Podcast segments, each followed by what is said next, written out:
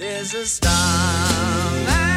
podcast de l'étiquette, le guide de l'élégance masculine, est réalisé en partenariat avec Bleu de Chanel. Alors aujourd'hui, j'ai une sorte de t-shirt euh, bariolé.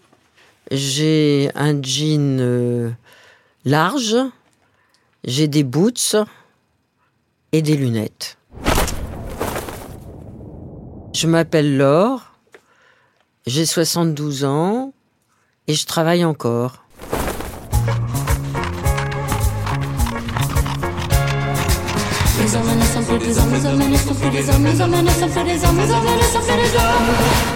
Habitude, le podcast du magazine L'étiquette.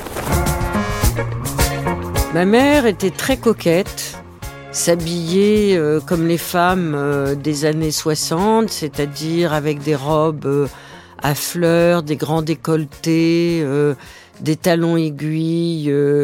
elle avait toujours un chignon et dans son chignon, elle mettait une fleur d'hibiscus.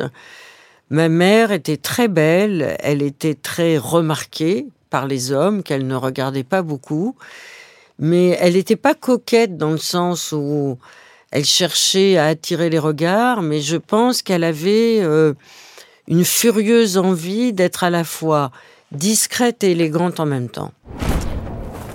Mon père avait des fonctions de travail euh, assez contrastées parce qu'il était euh, à la fois ingénieur agronome et responsable d'une société d'engrais qui s'appelait les Potasses d'Alsace, aujourd'hui disparue. Donc, quand il était au bureau, euh, il devait porter le costume complet avec la cravate, malgré là aussi la chaleur, mais il y avait les débuts de la climatisation. Et puis, il y avait l'autre versant de son métier, quand il sillonnait les terres de la Guinée et que quelquefois j'avais la chance de l'accompagner dans sa vieille Citroën pour aller démarcher auprès de ce qu'on appelait les planteurs d'ananas ou d'avocats, etc., au fin fond euh, de la Guinée. Et là, il était en short kaki avec le revers euh, euh, bien repassé, avec une, une chemise aussi, comme on disait, coloniale, blanche, avec des petites épaulettes. Et il avait même un casque colonial. Et des chaussures, les gros godillots qu'on portait à l'époque, oui avec les chaussettes blanches euh, qui remontaient à mi-mollet. C'est pas très sexy hein, aujourd'hui. Moi, j'ai vécu en Afrique de trois mois jusqu'à l'âge de 16 ans et demi. Là-bas, il n'y avait pas de boutique euh, pour les vêtements. Là-bas, euh, j'ai vécu d'abord une enfance en Guinée et j'étais dans une école religieuse où de toutes les façons, il n'était pas question d'arriver avec ses propres vêtements puisqu'il y avait un uniforme. Donc euh, j'ai vécu toute ma petite enfance avec un uniforme, même euh, en Guinée, à Conakry, où il faisait une chaleur euh, tropicale, avec une jupe plissée bleu marine, un chemisier blanc, des chaussettes et des chaussures vernies. il n'était pas question de pouvoir choisir ses vêtements. Ma mère n'y a jamais songé. Elle faisait venir les vêtements euh, par euh, courrier et elle les euh, choisissait sur des magazines ou sur des ventes par correspondance. Mes sœurs et moi, on s'est jamais tellement posé la question, jusqu'à l'âge, je pense, de 13-14 ans, de savoir ce qu'on portait. Et on s'est jamais posé la question de savoir ce qu'on désirerait porter. Ma mère nous donnait des vêtements. Alors que moi, comme j'étais l'aînée, euh, mes vêtements allaient à mes deux autres sœurs, qui en héritaient, mais moi, c'était moi qui les ai traînés. C'était pas un sujet, les vêtements.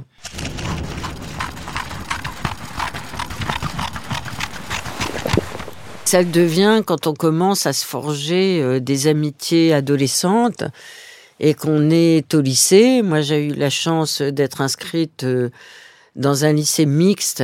Entre-temps, j'ai changé de pays, j'ai quitté la Guinée pour aller vivre en Côte d'Ivoire. J'étais dans un lycée très célèbre à Abidjan, euh, qui était le grand lycée public euh, où les garçons et les filles euh, recevaient le même enseignement. Et pendant l'adolescence, bah, comme tout le monde, j'ai eu des amis IES adolescentes.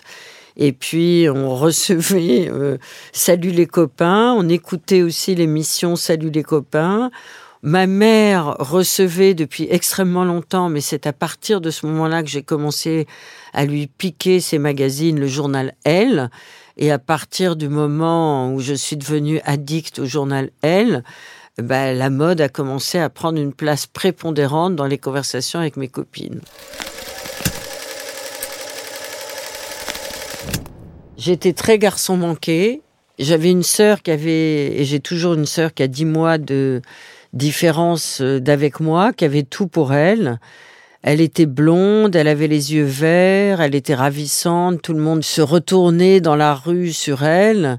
Et moi, j'étais euh, toujours un garçon manqué, euh, gringalette, mal foutu, avec les oreilles décollées, les cheveux courts.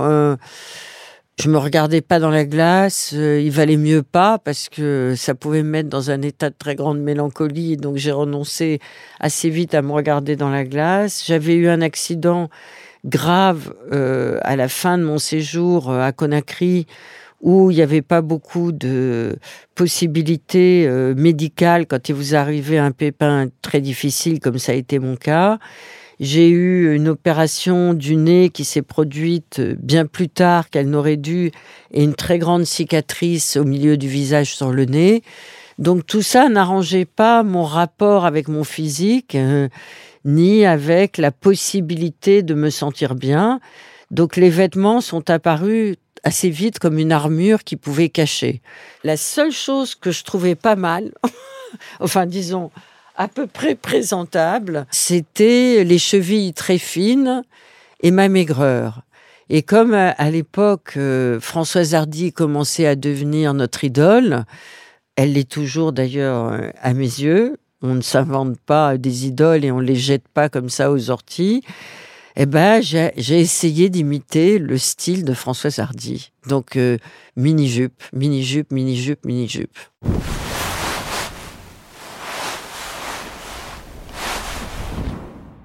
J'étais très retardée euh, à tous les niveaux et donc euh, c'est vers 16 ans, 16 ans et demi quand mes parents, euh, croyant bon de me faire mieux comprendre et, et apprendre l'anglais, décident de me mettre dans une famille anglaise pendant l'été. Évidemment, je vais passer ma vie avec des camarades français garçon, je vais tomber amoureuse pour la première fois, je vais découvrir la musique euh, anglaise mais aussi américaine, je vais commencer à aller dans les boîtes de nuit, à ne plus dormir la nuit, à pas du tout apprendre l'anglais, sauf les chansons anglo-américaines.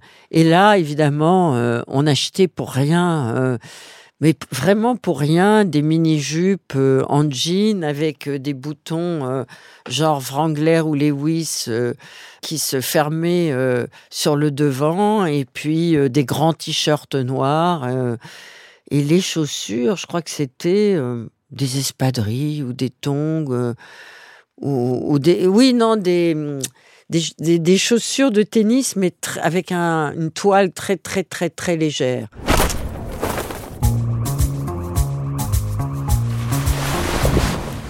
Euh, la vie familiale et scolaire a fait que mes parents sont rentrés en France, enfin sont entrés en France. Moi, c'est la première fois que je vivais en France et je me suis retrouvée à Clermont-Ferrand, au lycée deux jeunes filles de Clermont-Ferrand, dont j'ai été rapidement exclue pour indiscipline mais euh, la jupe de jean, euh, les t-shirts. Euh, alors j'avais jamais vu la neige tomber, j'avais jamais mis un collant, j'avais jamais mis un pull, j'avais jamais eu froid, mais je m'y suis faite et c'était l'allure générale qui m'intéressait. C'était pas tellement les vêtements individuels que je portais, c'était être habillé le plus court possible en dessous, le plus serré possible et avoir des grandes capes qui me cachaient complètement quand je sortais dans la rue, quand j'allais au lycée, quand j'allais au café.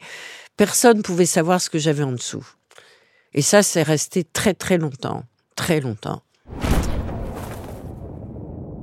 Tout d'un coup, tout s'est ouvert. La télévision, Europe numéro un, que j'écoutais jour et nuit, y compris des nuits entières. Je mettais euh, la radio sur mon ventre. Et puis euh, la philosophie, qui est arrivée comme une espèce de surgissement euh, existentiel pour moi, qui a révolutionné bien des rapports au monde. Mais j'étais pas tellement, entre guillemets, sociable, ni j'étais timide. Je, le suis encore.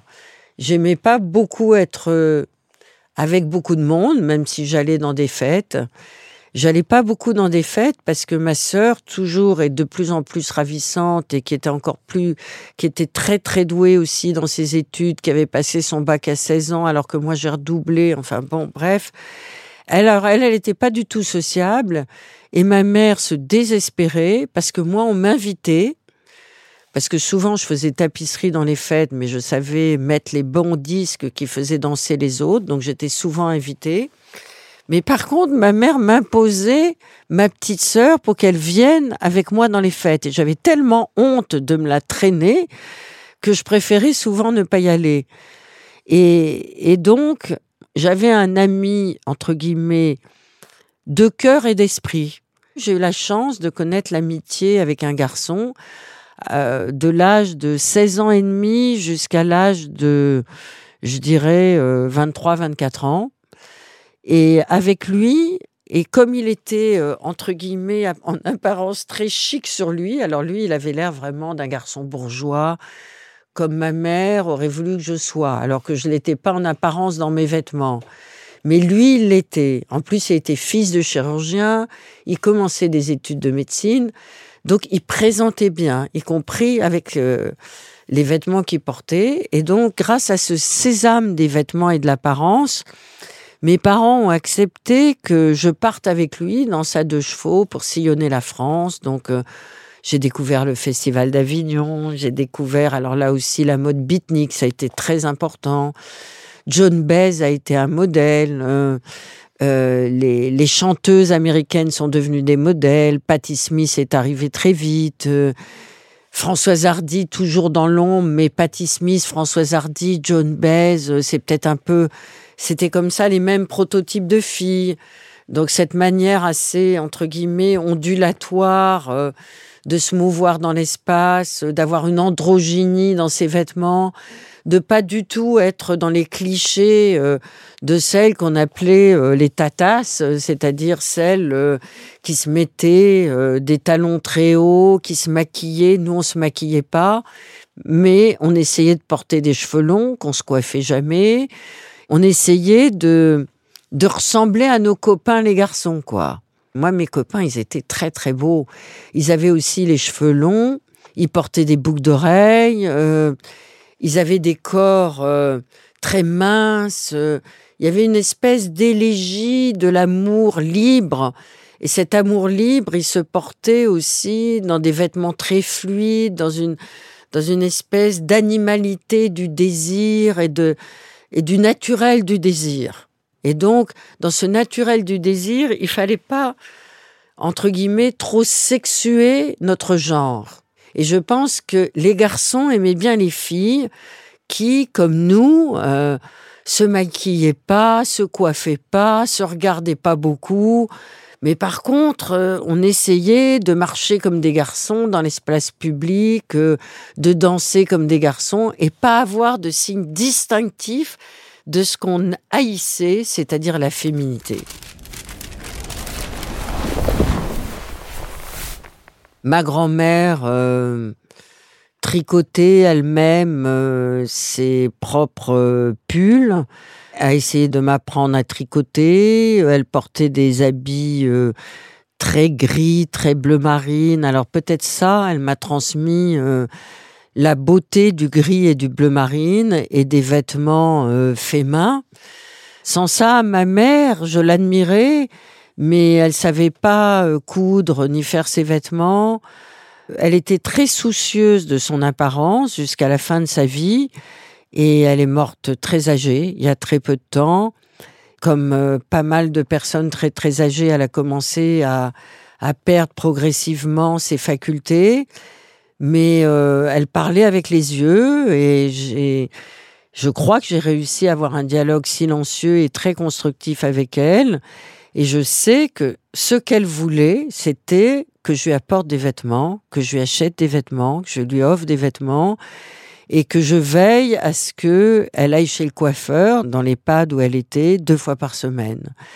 Et ça, je pense que c'est peut-être ça qu'elle m'a appris.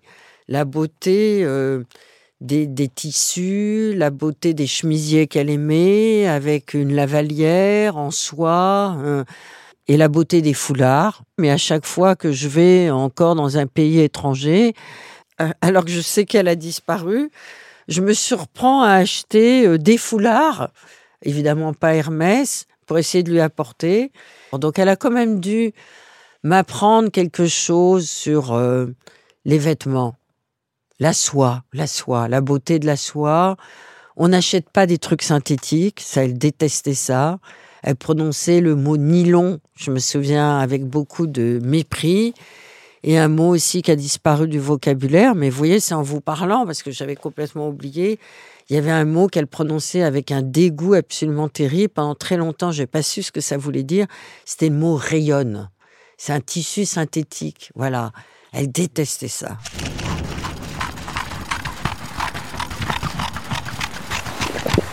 Moi, j'ai fait le mur, j'ai quitté le domicile euh, familial, j'ai noué les draps euh, comme dans les mauvais romans de gare, et je suis partie à 2 heures du matin et j'ai fait de l'autostop jusqu'à Paris. J'avais une vieille copine rencontrée en Angleterre à qui j'ai été, euh, à qui j'ai été rendre visite quand je suis arrivée à 6 heures du matin et qui m'a hébergé quelque temps et j'ai pu, entre guillemets, euh, vivre mes 68 jours et nuits dans les occupations d'université.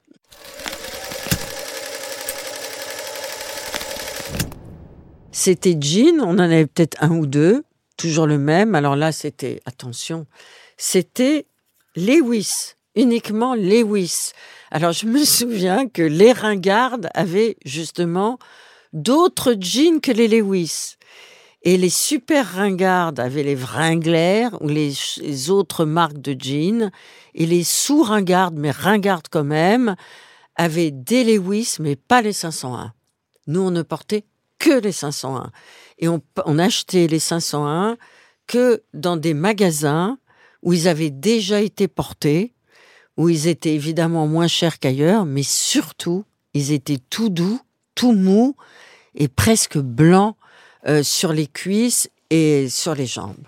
501 et la petite étiquette rouge à l'arrière.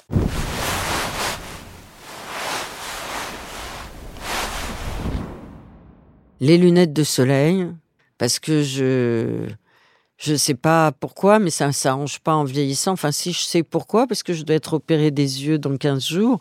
Maintenant, je sais pourquoi, mais depuis très longtemps, euh, j'étais aveuglée par le soleil. Alors euh, évidemment, comme j'ai passé euh, de 0 à 17 ans dans la pleine exposition du soleil et que j'ai vécu, si j'ose dire, en plein soleil, pour reprendre le titre d'un beau film, je pense que mon organisme est complètement euh, oxydé, avarié, fragilisé, détruit peut-être par cette absence de précaution par rapport au soleil. Mais en tout cas, très vite, j'ai considéré que les lunettes de soleil étaient quelque chose dont je ne pouvais pas me passer physiquement, mais si j'ose dire aussi psychiquement. Mais c'est une addiction, acheter des lunettes. Depuis le temps que j'en achète, il y en a peut-être 250. Alors, j'ai trouvé une solution pour réprimer mon addiction c'est que je suis tombée en amitié avec un lunetier qui avant avait une boutique à Paris, chez qui j'allais souvent. Le premier endroit où je vais, c'est chez le lunetier quand je voyage. Que ça soit au Japon, que ça soit à Venise ou que ça soit ailleurs, je, je vais d'abord chez les lunetiers. Donc ce lunetier qui a été longtemps un interlocuteur et qui se foutait de ma gueule et qui essayait de m'empêcher d'acheter des lunettes, sachant que j'en avais déjà beaucoup trop, il s'est mis à mon compte.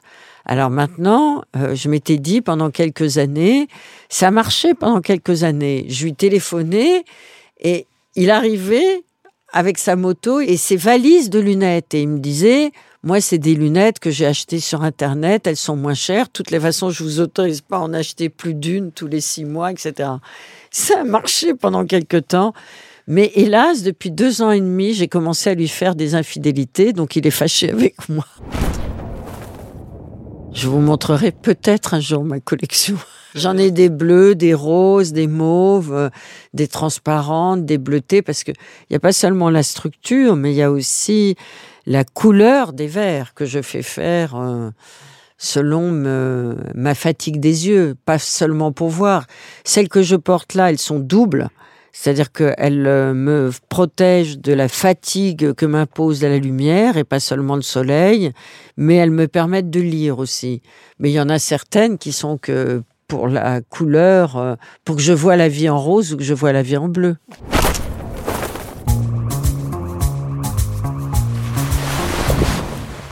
J'ai commencé dans des émissions euh, l'après-midi, super ringarde, mais qui m'amusait beaucoup, qui s'appelait Aujourd'hui Madame sur France 2.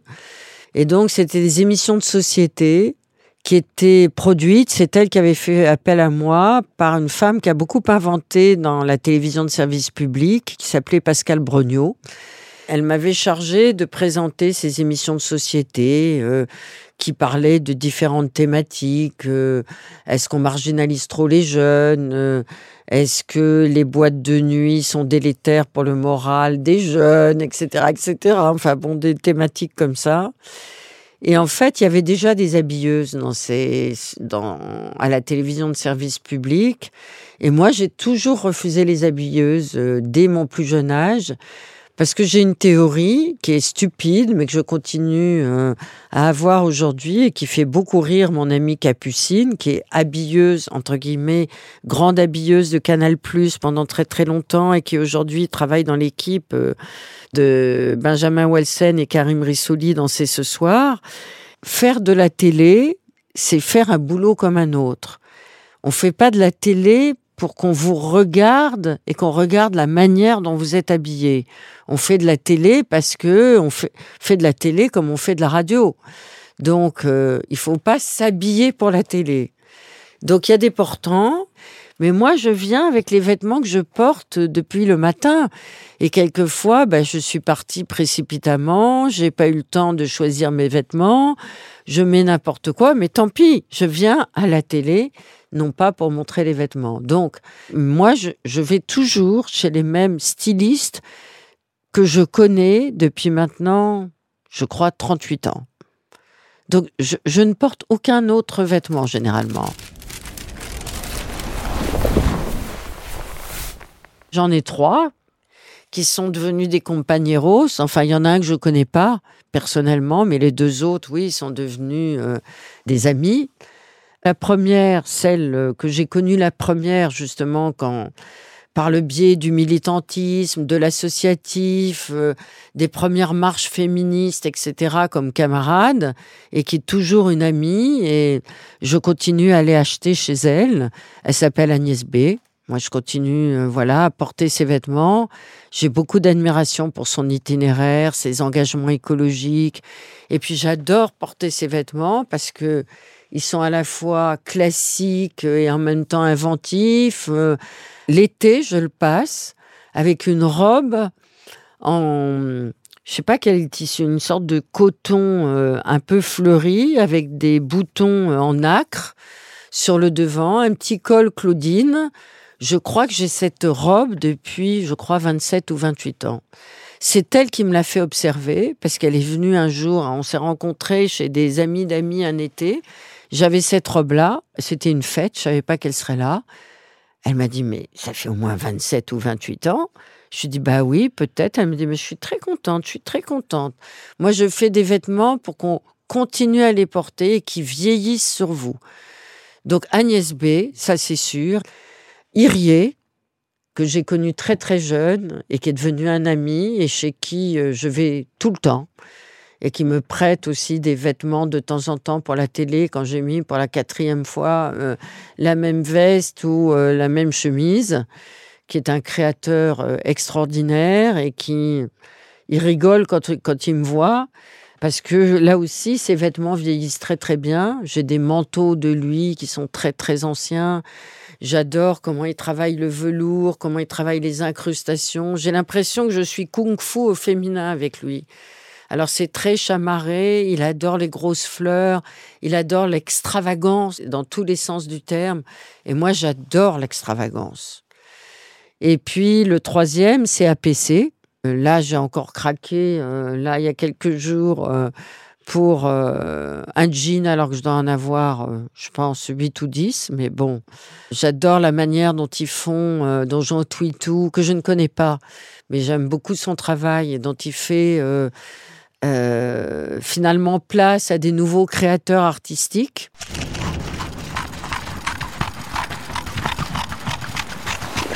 Et puis là, ah, j'ai oublié mon modèle préféré tout à l'heure entre Françoise Hardy, Patti Smith. Euh. alors Jane B, euh, comme dirait Agnès Varda, a été aussi très importante. Et il se trouve qu'une des périodes clés dans mon rapport au corps et aux vêtements a été qu'un jour, je ne sais plus à quelle occasion, mais en tout cas, le journal Elle, que je lisais depuis euh, toute petite, m'appelle et me dit, c'était il y a au moins 17-18 ans, il me dit on aimerait bien faire une séance de photos avec euh, Jane et vous. Je dis quoi? Avec mon idole? Et elle? Vous êtes bien elle? Et on se connaissait déjà un peu. Je l'avais déjà interviewée. Et il y a eu un lien aussi qui est passé par nos enfants. Mais on a passé une journée entière. Et après, on s'est plus quitté, en fait. Ça nous a. Et à chaque fois qu'il m'arrive un petit malheur ou que je suis pas bien ou que ça va pas.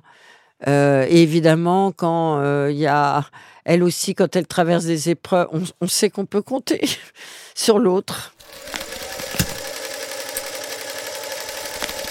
J'ai plusieurs modèles féminins dans ma vie, mais un de mes modèles, c'était Françoise Giroud, sur laquelle j'ai écrit une biographie. Et j'ai eu la chance d'être proche de Françoise Giroud, qui, comme vous savez, était la reine de la mode et a exercé le règne de la mode pendant 30 ans en France, à l'intérieur des journaux qu'elle a dirigés, notamment le journal L'Express, mais aussi le journal Elle, et qui était une très grande chroniqueuse de mode et qui faisait le là de la mode, qui a imposé, c'est elle qui a imposé Dior, c'est elle qui a imposé Yves Saint Laurent, euh, avec son androgynie, enfin c'était une conceptrice de la mode. Et j'ai eu la chance, dans ces dernières années, d'avoir des rapports particuliers personnels avec elle. Et elle m'invitait souvent à déjeuner dans son, dans son appartement. Je sais pas bien pourquoi, mais moi j'adorais y aller. Et elle me parlait que d'une chose, c'est de la mode. Et elle me disait, vous savez, Laure, hein, ben, j'ai de moins en moins envie d'aller acheter des vêtements. J'ai de moins en moins envie d'aller dans les collections. Alors ça veut dire que je vieillis, que je vais bientôt mourir. Alors je vous en supplie, achetez, achetez, achetez. Ça veut dire que vous êtes encore dans le flux de la vie.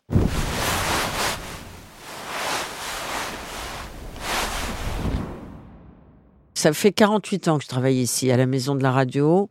Donc j'ai connu toutes les cantines et les chefs des cantines de Radio France. Il y avait la pause repas. Et la pause repas, au début, c'était pas mal. Mais c'était pas les choses que j'aimais bouffer. Et je me suis aperçu que je m'obligeais à manger des choses que j'aimais pas.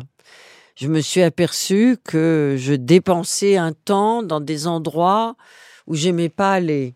J'ai commencé à avoir un dégoût par rapport à cette espèce de fonction mécanique dans les journées qui étaient quand même très très longues à la radio que je faisais.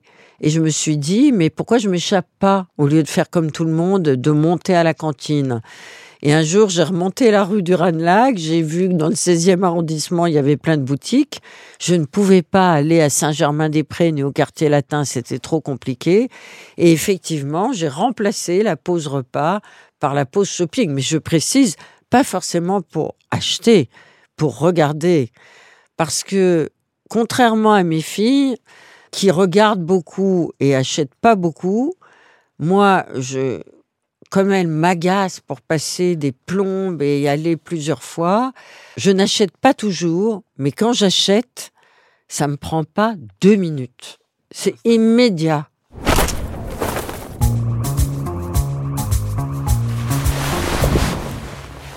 Je vais vous avouer un secret.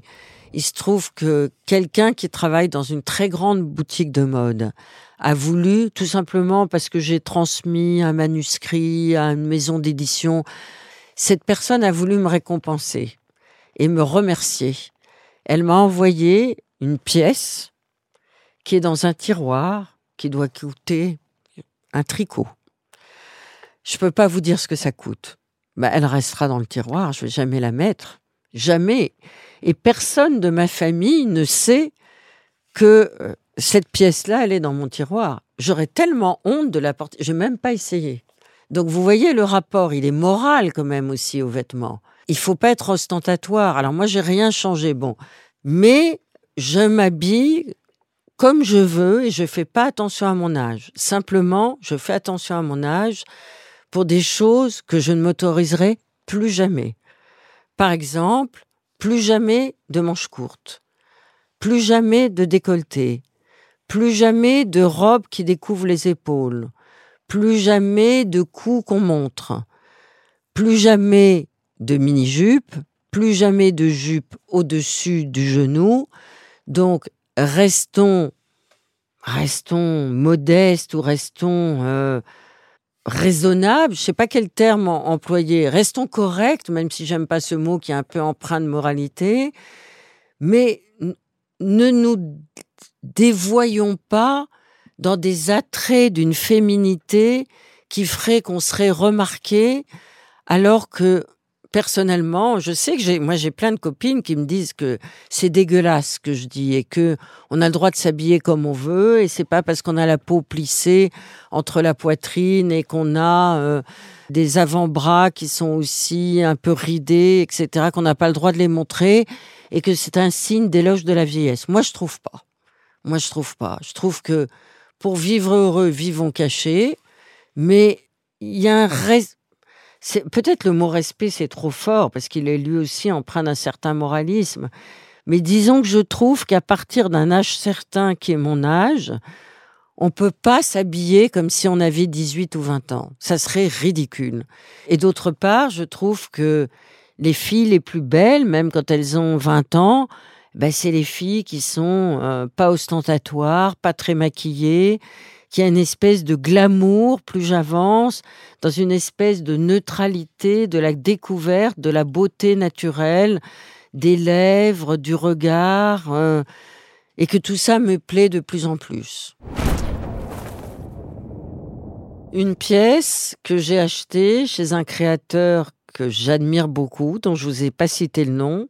C'est le quatrième, mais euh, c'est aussi euh, quelqu'un qui est très cher à mon cœur. Je ne le connais pas, je ne l'ai jamais rencontré, mais par contre, il m'est arrivé une histoire qui a dû arriver à beaucoup de gens, c'est-à-dire que je le fais de moins en moins, mais je le fais quand même, je confesse.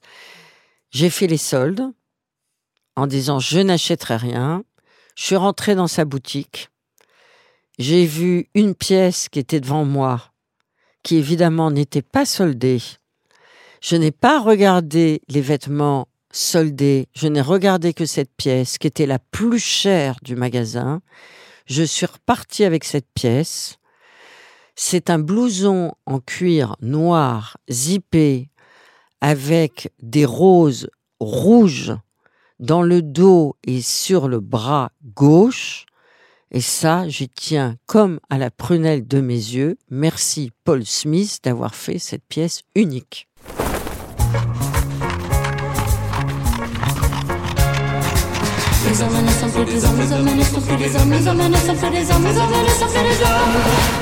Habitude, le podcast du magazine L'étiquette. Vous ressemblez euh, à un Français moyen à la mode, mais qui veut pas se singulariser quand même, hein, pas d'excentricité. Donc euh, vous êtes comme tout le monde, à une seule exception. Donc on va commencer par la règle, vous portez un pull il est vert, c'est pas du cachemire, c'est plutôt une sorte de Shetland. Euh, vous portez une chemise, non, c'est plutôt un jean qui, comme tout garçon branché, dépasse un peu de votre mohair qui est un peu court, et ça, c'est le signe quand même d'une distinction assez particulière et d'un chic qui ne se voit pas trop, mais qui s'appelle l'élégance. Vous portez un jean gris un peu usé, donc ça, il est un peu vintage. Vous portez euh, des, euh, évidemment, comme tout le monde, euh, des Nike. pardon, Adidas, pardon, excusez-moi, Adidas, qui sont blanches avec des rayures noires. Et votre signe de distinction, ce n'est pas votre barbe, mais votre signe de distinction, c'est votre petit collier doré autour du cou et qui vous va très bien.